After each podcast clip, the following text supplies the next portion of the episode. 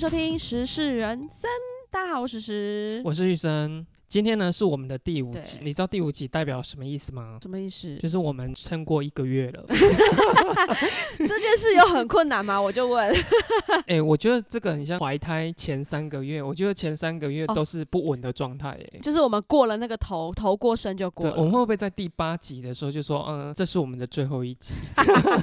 这一阵子在剪我们这些集的时候，我发现你真的是一个很欠揍的人。怎样怎样啦？你到底是坐在阿妈的那个摇篮给我录音，是不是？我有一直有发出奇怪的声音吗？不，是，是你的声音这样一下子远一下子近。我已经很努力的把我的嘴巴对准那个头。你如果以后再有发生这个状况的话，你在下一集的开场，我就会叫你唱一首潘玮柏的《麦克风》。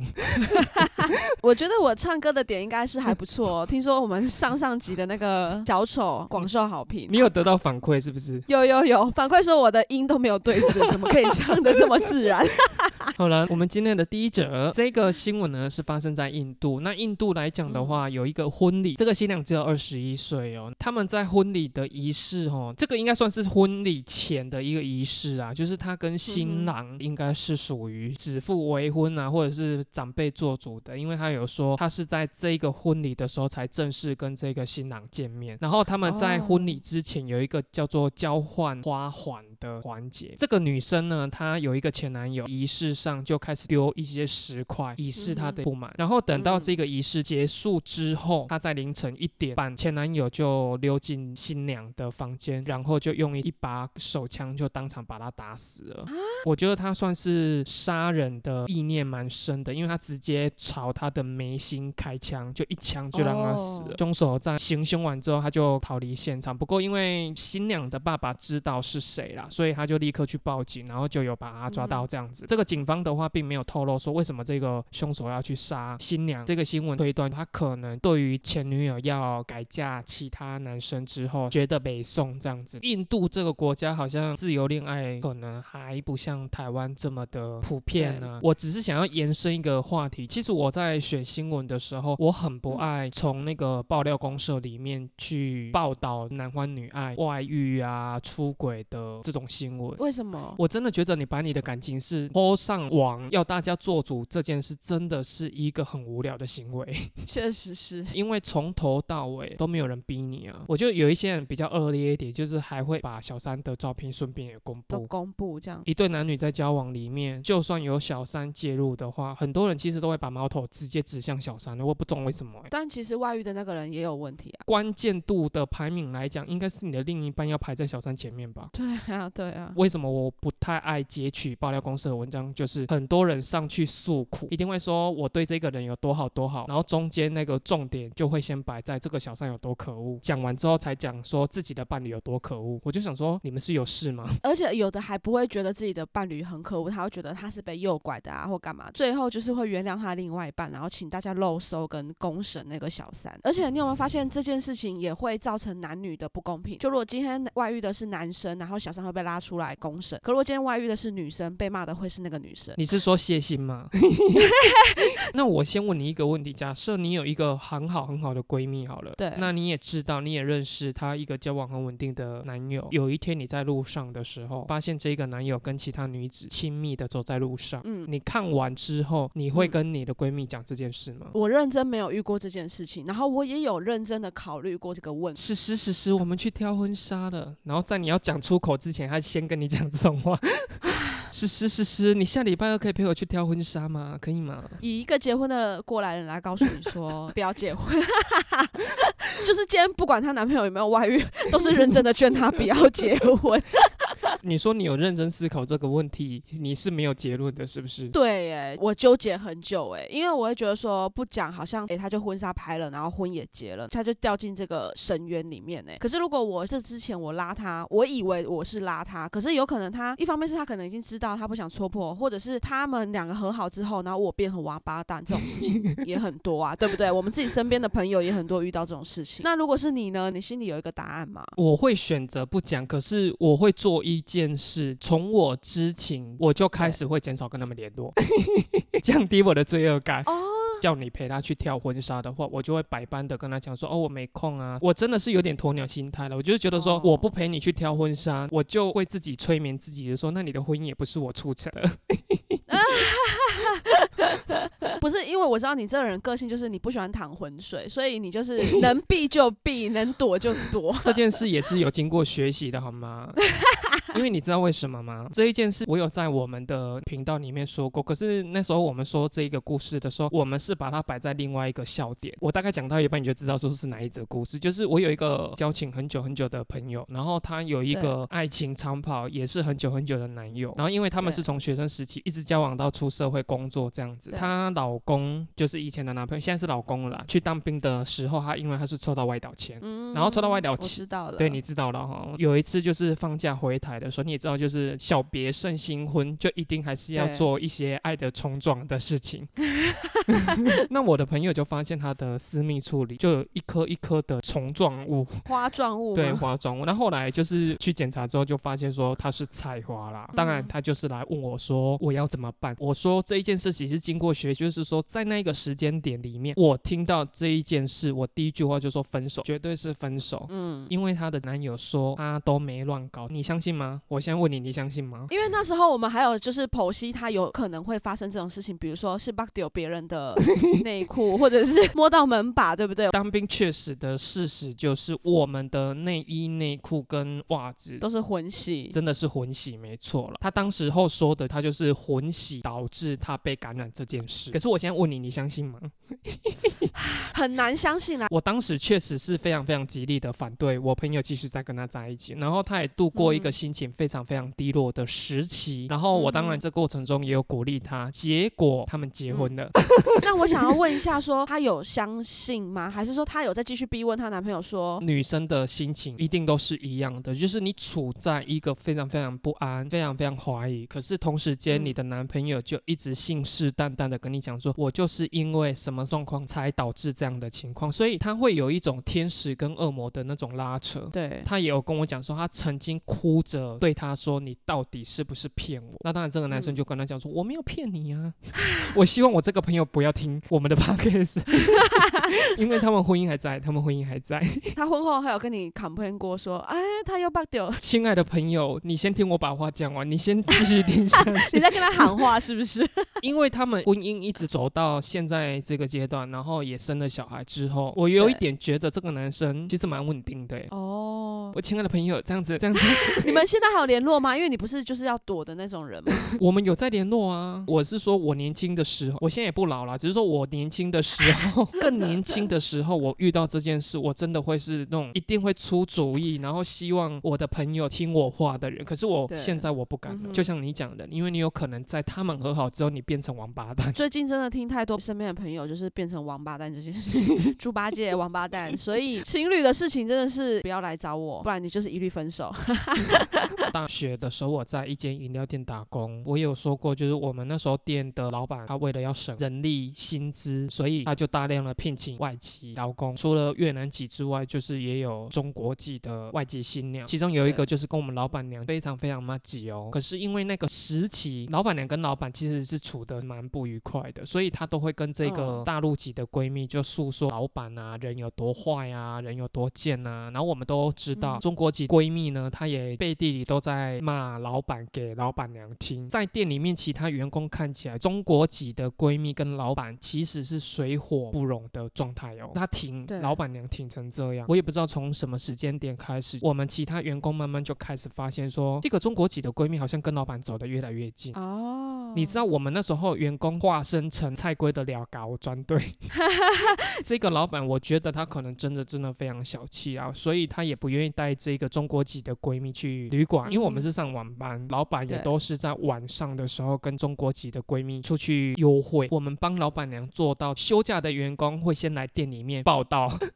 然后我们店里面正在上班的员工跟他讲说，嗯，老板出去了，我们那些休 你们里应外合、对，欸，然后休假的员工就到处去找，然后后来你知道在哪里找到吗？大概是公园的公厕吧？差不多，因为那时候我们学校附近都非常非常乡下，所以他们是在一间国小的凉亭。哦，他们就会在凉亭抱抱，就抱抱而已吗？应该吧？还是我们没有看到全部？没有看到碰撞的部分。没有，我们那时候确定完之后，我们就陷入天人交战的状态里面了，因为我们全部的员工都在思考说要不要跟老板娘讲这件事。讲了会怎么样吗？你们会没投入吗？这个是我当时候的考量。你也知道那时候我有多缺钱。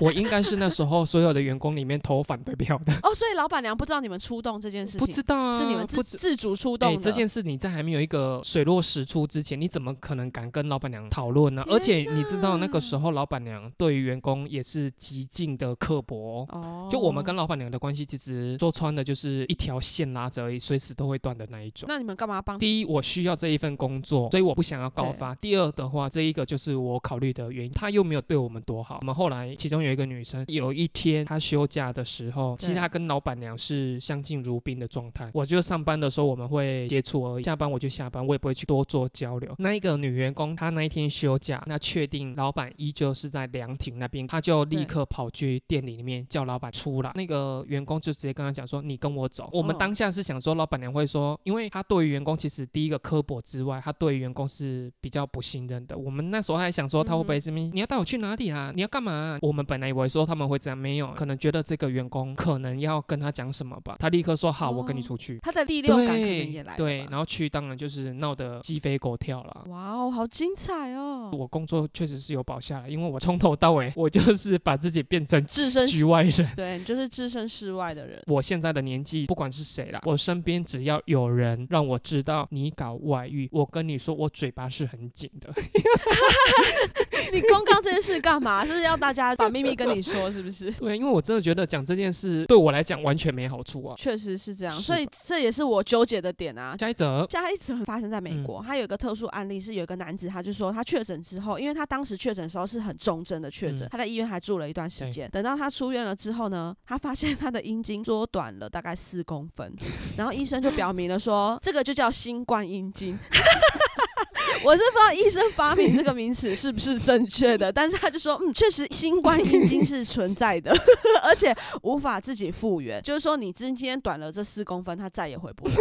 根据统计，确诊的男性啊，大概有五趴是睾丸或阴茎会萎缩，然后十五趴的人是会出现性功能障碍。我那时候看到这个新闻的时候，我第一个想的是什么，你知道吗？什么什么？阴茎非常短小的人，然后我一脱下来，如果我发现女方的眉头有这样皱一下，我就会立刻说，我得过新冠肺炎。我我这个是要新冠阴茎。这一则新闻是为他帮你们男生解套了。对哦，各位现在正在听的朋友，如果你遇到了 阴茎短小的家伙，他就是短小，他不是什么新冠阴茎。这个病状真的是蛮莫名其妙的。这个男生他也有去上过美国的 Parket，上节目的时候他就说，因为他去年得的时候他是很严重，所以他终于能出院的时候，他却发现自己勃起功能有障碍，他还发现他的阴茎缩小，他就说，在我确诊之前，我的尺寸在平均之上，虽然不大，但肯定比一般人大。美国的平均不知道是几公分，假设是十五来讲好了，对他瞬间就掉到台湾人的平均 台湾人没有你想象中的小，是不是有新冠阴茎去拉低了这个平均值？这一个事情哦，我坦白说，我是蛮害怕的。我知道，我知道你害怕的点。虽然我有很大的优势，是可以确诊一次啦。对对对，你有够多的扣打可以让我是一个大资本家。这方面你是财富自由的，因为我担心的不是尺寸，它是除了阴茎缩小之外，会有很多人是出现勃起障碍的。因为台湾现在也爆成这个样子。其实我对新闻有时候知道那个是记者写，因为不是有一个医师就说，未来如果你没有确诊的话，就代表你没有朋友。每个人一定会确诊过，他的意思是这样吗？因为他就说现在的政策就是要跟病毒共存了，大家都染疫的情况下，只有你没有染疫，那就代表你没有朋友。我看完这新闻报道的时候，我就想说。到底在下什么标题啊？对啊，我觉得这是记者乱下标题。就像现在很多，其实有些是无症状的。嗯，怎么说他是没得过？他因为他没症状啊，你根本不知道他有得过，他就好了耶。接下来这一则新闻呢，就是一则尴尬的新闻了。这个呢是发生在南投，因为平常都有远景在巡逻，然后他在路边就发现了一辆宾士车，他是没有熄火停在路边的。远景他走近观察，说这个车子里面到底是坐了什么样的人？结果发现车内躺着一对男。男女哦，他看到了之后，他就赶紧拍打车窗，不停的叫着。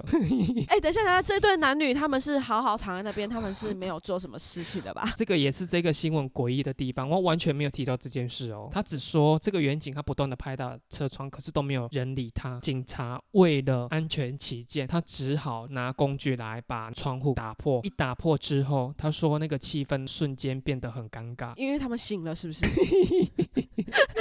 而且你知道这个远景到怎样的程度？他已经晃动车身了哦。连车身都晃对，了，他说车内的男女依旧是没有反应。睡多死、啊。然后你知，道最后这个新闻就写说，这一对男女因为破窗的巨响而惊醒，并向警方供称说我们是睡得太熟，所以才没有反应。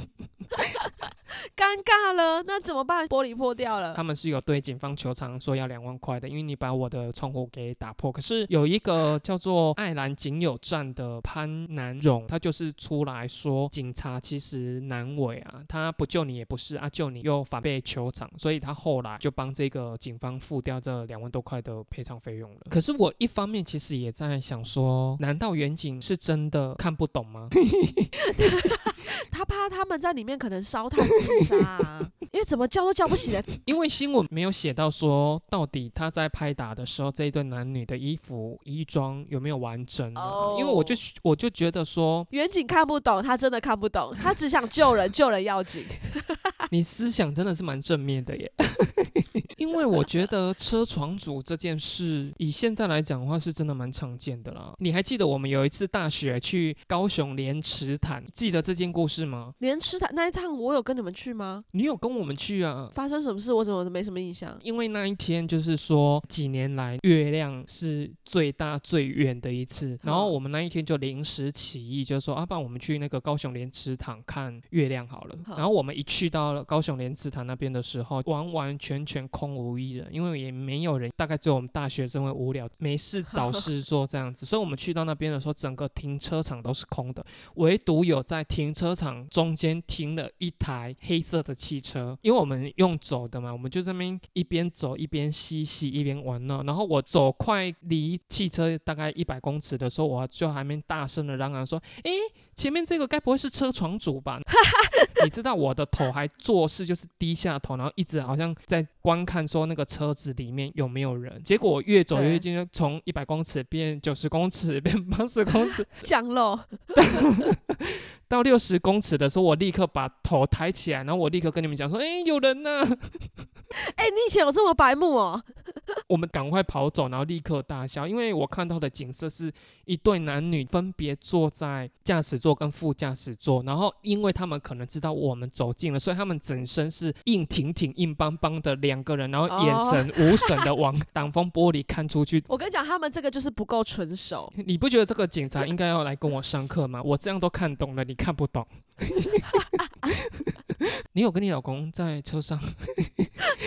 我拒绝回答这个问题。好，你拒绝回答没关系。你有没有听过有一说车子里面也有车神？你说石盖吗？车神？如果你在车子里面做出这件事的话，会冲撞车神。不是不是，房子也有地基主啊。那你在房间里面冲撞地基主也不会原谅你啊。你这样讲，所以我就会避免在客厅啊。厨房也不行，厨房有灶神。那房间有床母哎、床母是顾小孩。你有怀孕的时候它才会出现，没有小孩的时候它是不会哦出现的，你就尽量做吧。哎、你这人好 boring 哦，所以你打炮只能在房间，其他地方都不行。这一题我拒绝回答。好了，那你不跟我聊，那我们就只好进入下一则了。高雄呢，就有一对男女朋友，他们在翻云覆雨的时候，女生突然喊停，隔天呢就带着她男朋友去就医，嗯。她就跟医生讲说，她在帮男朋友口交的时候，觉得那个精液异常的 腥臭，仔细一看，哎、颜色居然还是灰绿色的、哎嗯，她觉得很恶心，然后医生呢当场就要求这个男朋友 DIY，因为他要你说？他要在了医生面前，他产出佳名之后呢，医生就检验，他就说那个是射护腺炎，它里面的病毒叫绿脓杆菌。哎、其实实绿脓杆菌是会致死的，你知道吗？为什么会这么清楚？什么样的状态你会接触到绿脓杆菌这件事？不是因为绿脓杆菌它不只会出现在家米里面啊，之前有一些报道，就是有些人是因为绿脓杆菌致死的，你还是没有回答我的问题。就很严重。反正呢，是因为绿脓杆菌让他的精液变色啦，然后会有臭味，所以呢，这个患者他就持续用药了三个月之后才治愈。那医生就说呢，正常的精液应该是乳白色，然后气味略腥，大概就是消毒水的味道。那如果你颜色改变，爱注意哦，散发恶臭的话，就要赶快就医这样子。哎、那我不得不说，其实这个女友她算精明嘛，她隔天就马上带她去看医生，表示她有发现到这个问题。因为一般女生她可能就觉得哦，腥腥臭臭就是腥腥臭臭啊，她也不管。可是你不觉得这件事，因为这个是男生呢、像有一些男生，其实他可能也会在上网 po 文说他真的跟他女朋友很恩爱，可是他总是在这件事的时候发现他的女生下体味道很重。对，不管是哪一方要去开这个口，对。都是一件很尴尬的事情。这件事情我也有是有男女的差异，我觉得女生说男生好像比较还好，可是女生如果被说的话，是不是会偏尴尬一点？在这个社会的氛围，可是问题是这一件事情，即便是好，假设是你好了，你老公跟你讲这件事，你们两个一起去看医生，也是只有你们两个知道而已啊。对啦，是没错啦。那你觉得女生听到男朋友说，诶，你鼻毛外露，跟你下面很臭，嗯哪一个比较严重？我选鼻毛，你说比较严重，对不对？对下面下面比较严重，鼻毛可以修啊，下面要怎么办？看医生。看医生啊。那你觉得，比如说这个男生也不跟你讲，有一天就说，baby，我们出门吧，然后他就开车载着嗯你去到妇产科，然后就你健保卡给我这样子，然后嗯你问他说干嘛要你的健保卡，他就说你不要管，然后他硬拖着你去挂号，挂完号之后他就推着你进嗯诊间了，这样会不会好一点？不行哎、啊，不行。对啊，他要先讲，你凭什么帮我擅自挂号，然后决定我要不要看医生？那你到底因为听我们 podcast 的，可能也有很多男生有这样的困扰，他到底怎么样开这个口呢？男生应该也不是只有在吃的时候才会闻到，对不对？就是在发生那件事情的时候，其实他就会闻到了，所以对啊，会啊，我的意思是说，那你觉得你身为女生的你，可不可以教教广大的男性观众们，其实我个人是比较直接的人，你也知道，我也觉得就是直接讲、就说欸。你下面很臭，也 可以委婉一点，这样够直接吗？有点太伤对方的心。你可以说，呃，baby baby，我觉得你是不是最近身体不太好，可能要检查，一下。对这样我最近头好像有点晕。你看你委婉就是会这样啊，baby baby，你帮我倒一杯热水，对我现在开始又头晕了，这样 baby baby，我觉得你误会了，你是不是火气有点太大？那，baby，我最近可能上班太忙，午餐我都没有在嗯照时间吃，胃最近好像很容易胃痛 baby baby，我觉得我们还是分手好了。，baby，我胃痛又头晕，你为什么要跟我分手？我没有办法接受头晕又胃痛的女生 你看你还是没有做到教育的。啊，我没有办法。其实女生自己应该有自觉吧，味道有。我跟你说，这件事好像是跟体味是一样的耶你。说跟有狐臭的人，他永远不知道自己有狐臭一样。我觉得是，而且这个报道我觉得也是啊，就是你看哦，他说这个女生因为在帮他口交的时候，她觉得精液异常腥臭，到这边你会觉得说男生不知道是正常的。可是他后面有说颜色还是绿灰色的，这男生自己不知道吗？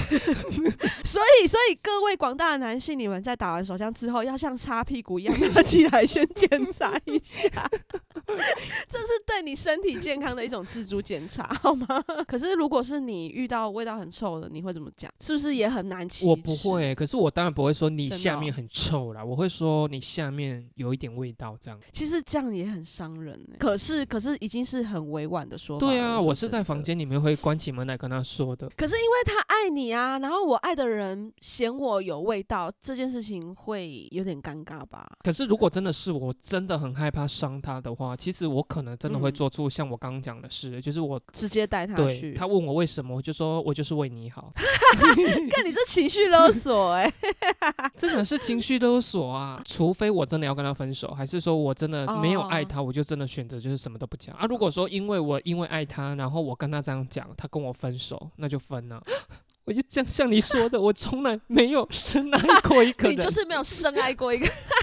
我不知道啦，可能我的生长环境里面就是已经把我对人跟人的那种那种叫什么拍谁的感觉关起来了。嗯哼，你完全不会，因为我现在的人生哲理就是要么不讲，要么就是一次讲到位。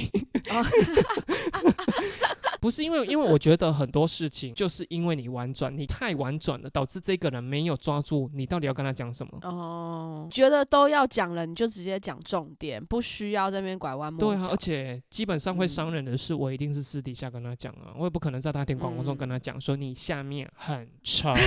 你说搭捷运的时候说 baby baby，你下面真的很臭。我等一下带你去看医生。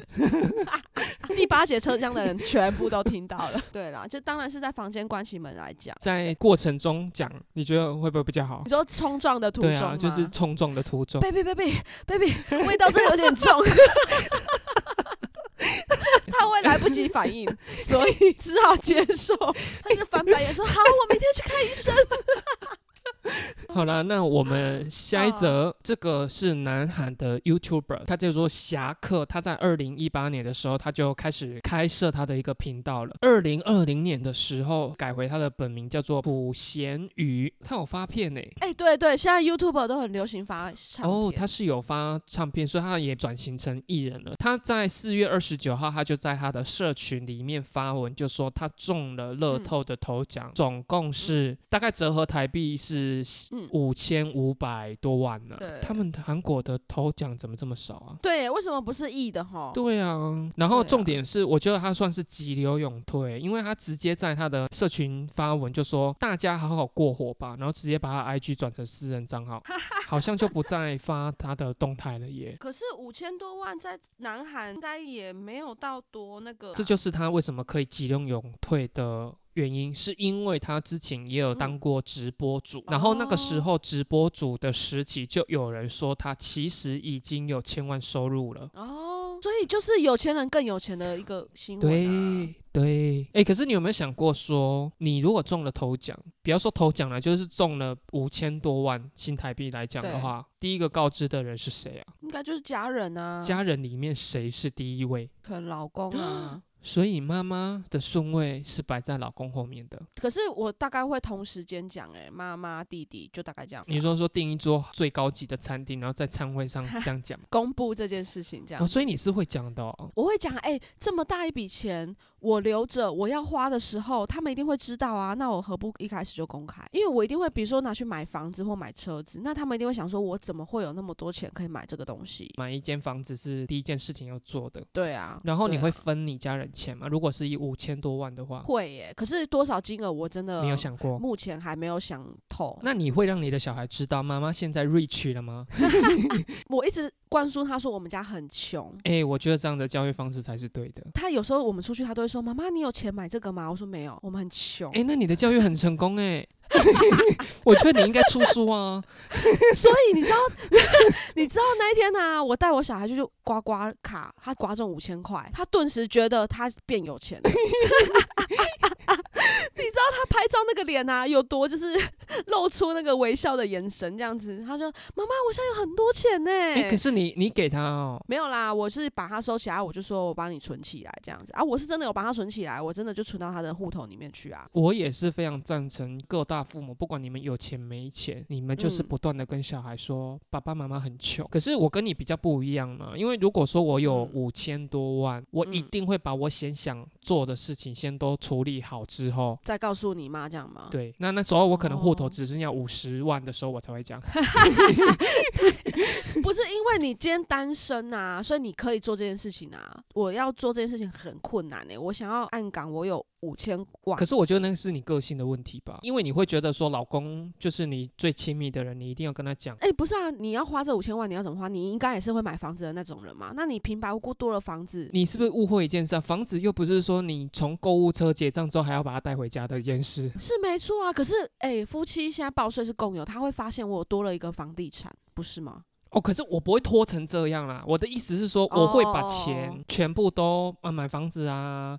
买完东西之后，我才会去跟我的嗯家人宣布这件事。我不会钱拿到手都还没有做这些处置的时候就先讲。哎、那你妈会觉得说，你挣五千万啊，你现在剩多少啊？你刚刚说哦，剩五十万。我有想过这件事，嗯假设我有五千万好了，我应该嗯会买两间房子，因为现在来讲，在我们这个县市，如果在一千三到一千五，应该是还可以买到地点不错的两房啊。我一户就是给我妈住，然后一户的话，嗯我就会跟我妈讲说，这一户我就是出租，可是租金就都给你，每一个月的租金都给你。那他就是可以养老了，然后又有房子住，对然后又可以收租金，这样。对，可是我为什么要做这件事的原因，是因为我希望他有事情做。嗯就我不希嗯望说我的妈妈是在家里面没有生活目标，因为这样子的话，头脑蛮容易退化的蛮快的。那你有没有想过说，如果有一天你在整理你们家的时候，你发现你老公的另外一本你从来不知道银行的存折里面一打开哦有五千多万，你当下的情绪是？我就会直接问他了。哦，所以你当下是不会生气的、哦。我就说为什么你有五千万？我想要知道他为什么不马上告诉我。搞不好他就是不打算告诉你啊。依他的个性，他确实可能不想跟，可能跟我讲之后，我就会就会把这件事情讲出去了。所以哦先不要告诉我。哦，所以你在你们夫妻里面，你是属于大嘴巴的那一个哦、因为我跟我的家人关系很好，你也知道，就我跟我妈跟我弟感情都很好，哦所以我这件事情我可能就会跟他们说啊。那他有可能就像你说的，我的立场是我会跟我爸妈讲，可是如果今天得的是他，他的立场他可能是希望我们先安顿一些事情，那他不会马上跟我说啊。可是你老公对小孩的教育也是爸爸妈妈很穷，对对，他也哎、是那真的因为他以前小时候也是苦过来的，我不是常常跟你们这些朋友讲嘛，我就说等他十六岁的时候，我就会叫他去打工啊。我们都跟他讲这件事，然后我们就说，以前爸爸妈妈也是十六岁就出去打工的。因为像现在一对夫妻里面生一个小孩的情况，嗯，在我们这个年代应该算是主流了啦。对对对，很多爸爸妈妈其实对于小朋友的那种资源，好像就是因为就只生这一个，所以是源源不断嗯的，在小孩的眼里面就会觉得说，反正我要什么，爸爸妈妈就是会给什么。嗯，对对我对，我真的觉得这样不好哎。如果你真的有五千多万，你有没有想说要去做什么事情？就是说，在很多人眼里面看来，一定是非常非常浪费的事情。可是因为你有钱，我也管你们怎么想，我就是要做。五千万的话，先买一间房子，这一定。那我先问你，，那你觉得五千多买房嗯子的扣打会给到多少？如果我们是想要舒适的话，至少要两千万吧。你们那个县是两千万买得到舒适的房子吗？可以可以，如果再偏远一点的话，两千万是可以买到透天的、哦那如果在市区的话，三房平车两千万是可以的啊。那车子的扣打你会给到多少？车子这件事情，我跟你说，我因为你也知道，我就是跟一般女生不一样，我个人是你看你有下体，喜欢车子的。我生理女，生理女，我想要买的车，我会买我自己一个。然后我老公如果想要买车，他就买他的这样。等一下，等一下，我不知嗯道你是爱车子的耶。怎么可能？我在群组里面都聊成这样了。我以为你是懂车子而已，我不知道你是爱的耶。你的梦幻车是什么？哪一台？我买的梦幻车不是汽车哦，是机车哦，是挡车。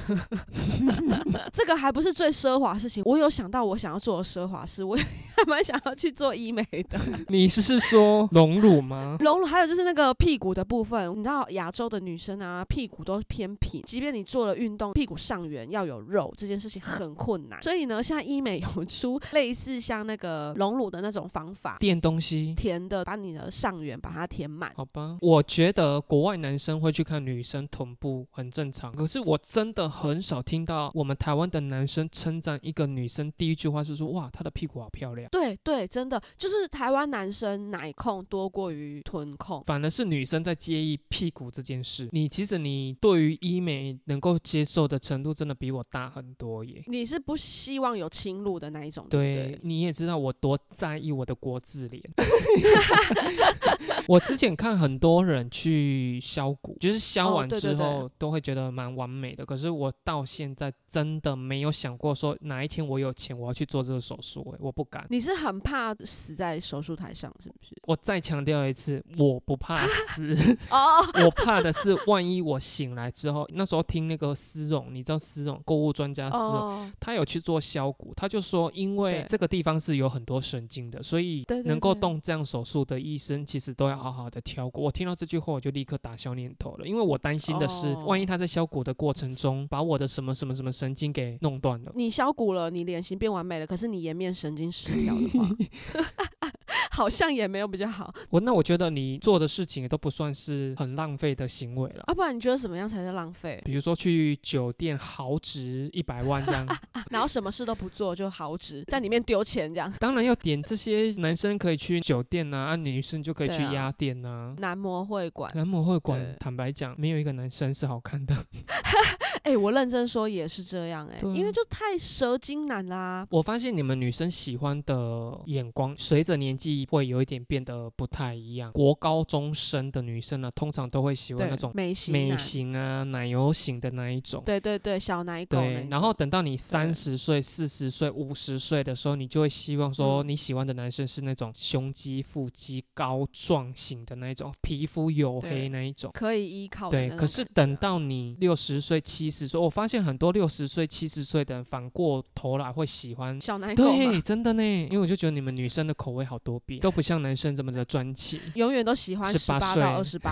对对对，没错。你觉得你国高中生喜欢的男生跟你现在喜欢的男生是一样的吗？哎、真的不一样哎、那时候我们不是有聊到吗？我那时候国中喜欢的那个男生，如果换到现在来说的话，就是不会是我的菜可。是你并没有说他是什么型的。他没有到奶油，但是他就是那种书生型的。可是我现在不是喜欢书生型的啊、你们也知道。哎、你知道很多，因为我们在这一个行业算是接触的客人会很多了，你就会知道说有一些男生的型，就是只要是那一种大概五六十岁以上的那种婆婆妈妈，就是一定会被他吃死死的那一种。你的意思是他们是姐弟恋的情况下吗？还是如果这个客人是婆婆妈妈来，你派他下去绝对嗯是可以顺利销售的。哦哦哦哦哦，我目前在这个行业，我真的开始明显的认知到，说每一个人真的有每一个人的市场。那你的市场是？嗯，我也是比较偏黄昏市场那一型，黄昏市场 我的型吸引不了年轻的。不是早市的，都是黄昏市场的。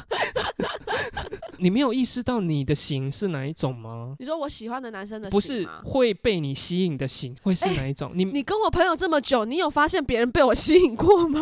好像没有啊。我也不太清楚你的感情世界啊。你是真的认真没有？别人追我是不是？不一定到追，可是你就很明显的知道说。没有哎、我你知道我说的那个意思，比如说我今天嗯要去买一个东西，这个嗯店员就刚好是你的菜，可是你也没有干嘛，这个当下你会觉得说哇，他真的好漂亮或好帅。比如说你问他问题还是给他钱的时候，你就会跟你对一般店员是不太一样的。哦，我认真没有那我只能说你会让你老公很有安全感。好吧，那我希望你的接下来人生功课去挖掘一下这件事。你继上次叫我去玩交友软体，然后现在又叫我发掘这件事，你是不是很希望我离婚？就是想说人要不停的认识自己。好了，那我们下一则。下一则新闻呢？啊这个我跟你讲，最近我们身边朋友也有发生这些事情。嗯家家有本难念的经。嗯这个是一个人妻，她跟老公呢一开始是住婆家，然后帮婆家就是还房贷嘛。对然后因为婆婆也不觉得说他们还房贷怎么样，就觉得觉得他们是应该的，所以对他们管东管西。结果呢，她真的不爽，她就去跟娘家借钱，然后借了钱之后去买了一个房子。因为他们婆家其实老公那边有几个兄弟姐妹都没有人愿意付房贷，就只有她老公愿意付。嗯然后因为他们现在买了新房子，她老公没办法付啦，就导致婆家被法拍。法拍了之后没有地方住了，对不对？婆婆居然很不要脸的跑到他们家去住，然后一住就二十年呢、天哪！二十，而且还继续对他们管东管西，就把自己当做屋主一样。可是这种事情现在真的很多诶、我们最近呢，我们有一个共同朋友，他就是兄妹，他妈妈其实理财有道，帮他们兄妹都各买了一间房子。可是他妈妈是付头期款，对他付了头期款之后呢，他妈妈就觉得那个房子是我付的，嗯虽然后面的房贷是你们付，但是他有帮忙付头期款。嗯，所以他就觉得说那个房子也是他可以住的。那因为他们买的都是在市区，那个钱就只能买到两房嘛。对两房他们兄妹住就已经刚刚好啦。那妈妈要怎么办呢？妈妈就只好去睡沙发。可是妈妈也不觉得怎么样，就一直要赖在那个沙发上面呢，导致他们现在就是有点家庭革命这样。可是家庭嗯革命的原因是因为赶他妈妈回去他原本的家住嘛。最近是说，因为他们不是买了两间嘛对，新的那一间现在正在整理。那整理好了之后呢，他们其实是打算说兄妹改到新的那边去住，旧的这个地方因为地点比较好，出租房租比较高，所以他们打算出租出去。妈妈她因为在旧的地方附近工作，所以她在旧的地方住是 OK 的。如果我们自己的想法当然是觉得说，哦，那妈妈就在旧的地方住，兄妹就去新的地方住嘛。可是妈妈不要哎、妈妈硬要跟他们兄妹挤新的地方，一样是两房哦，继续挤，继续睡沙发，然后把旧的地方拿去出租哎、然后我们就想不透啊。可是我觉得朋友这一件事情是因为妈妈有出到头期款，嗯所以她可以讲话，嗯你好像就比较没话讲。可是这个新闻是新房是她自己跟娘家借钱，然后房贷是他们自己缴。婆婆是因为旧房被法拍来住，然后她还对他们这样颐指气使了二十年，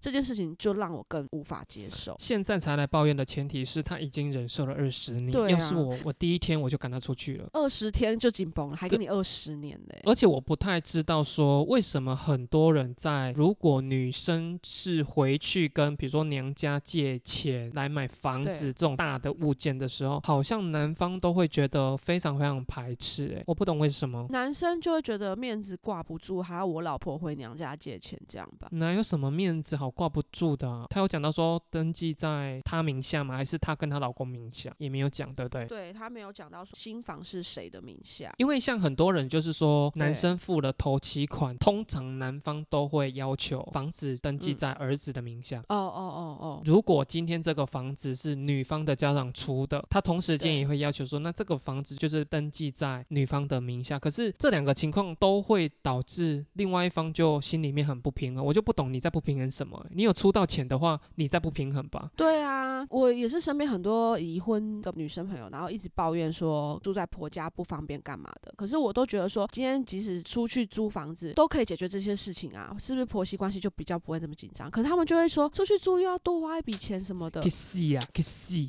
我跟你讲，钱能解决的问题就不是问题了，对吧？你去外面租房子可以解决这个婆媳关系，不要这么紧张的话，那不是好吗？你不能又要这样又要那样啊。对啊，我真的不懂，说很多人为什么都已经嗯进入到结婚这个关系了，你才来走这些事。现在自觉的女生蛮多的啦，很多人都会说你先要有一个住所，我才愿意嫁给你。对对对对我觉得这样会比较好。可是好像有一些人就会觉得说，还没有嫁进门，你就开始会嗯主导我儿子。儿子养大就是别人的，到底墨菲定律就是这样，像你们这种人就一定会遇到 赖在家里的小孩吗？赖在家里面的小孩就算了，他还交了一个嗯死爱赖在你们家的女友。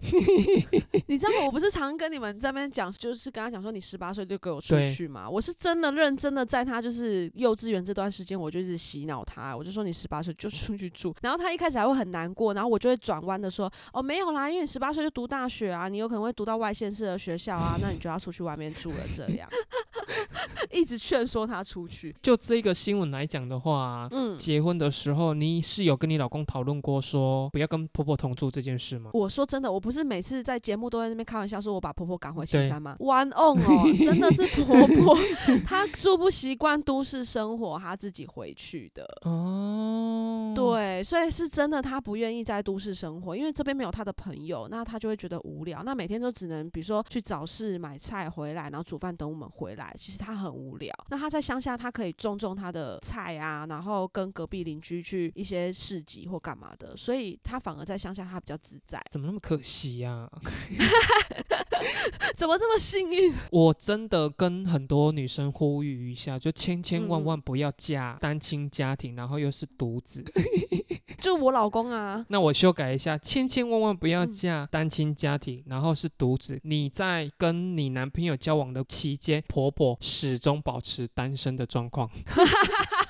就是婆婆不能是单身，我真的觉得说婆婆啊，虽然单亲，单亲没有错，因为现在单亲的很多。可是如果她在感情的生活里面，不管她是固定的还是就来来去去的，真的对小孩的那个掌控欲就会低非常非常多、欸。这个是真的。我们身边的朋友很多都是这样啊。你知道我最近在后台，可是我真的不知道他的数据到底是准不准呢、我们当然台湾的收听率是最高的嘛，可是你知道我真的很疑惑，我们居然有一个国家的收听率也是颇有等一下，是华语系的？当然不是啊！如果是华语系的，我干嘛跟你讲？是什么国家、啊？我难不成跟你讲说，哦，厦门听的人很多，这样有什么稀奇？有什么稀奇？你跟我讲，我们居然有美国的听众哎！美国有华人呐、你这问题我怎么就没想到？我突然突破了这个盲点，对不对？因为下一次录影可能就母亲节了，哎，母亲节过后喽。哦哦，对对对。哇，那来不及。我本来想说，那我们要不要做一个母亲节特辑，就是让观众来投稿，说你想对妈妈说什么话？你觉得会有人投稿吗？会不会都是我们自己安插的安装？就是我们共同有人会不会投稿，就是说妈妈，请你赶快搬出去。对对对，我刚才刚想说，妈妈沙发皮都磨破了，麻烦你赶快出去。哎，他是认真有抱怨沙发皮破掉这件事。哎，我可以好奇问一下，说妈妈到底是基于什么样的姿势可以把沙发皮磨破？我就说了好吗？他们家是两房，那妈妈就只能生活起居都在那个沙发上面，所以她一下班回家，她就是躺在那个沙发上，所以就是会比较容易耗损那个沙发的使用率啊。而且很可怜，你知道我上次去他们家做客啊，他们家客厅啊，真的就是一个独居老人的生活起居室。他的衣服啊，洗完之后收下来叠一叠，然后就放在旁边的那个小椅子上面，叠叠叠叠超高的。你去他们家做客，问题是那个当下他妈在吗？他妈是还没下班，真的很拥挤。重点是他们家还养宠物哎，他们家宠物有什么？他们家有两只兔子跟一只狗。关笼吗？再加一只妈妈。妈妈有关笼吗？好啦，那我们今天的新闻就到这边。顺利的话，我们就下周见，拜拜，拜拜。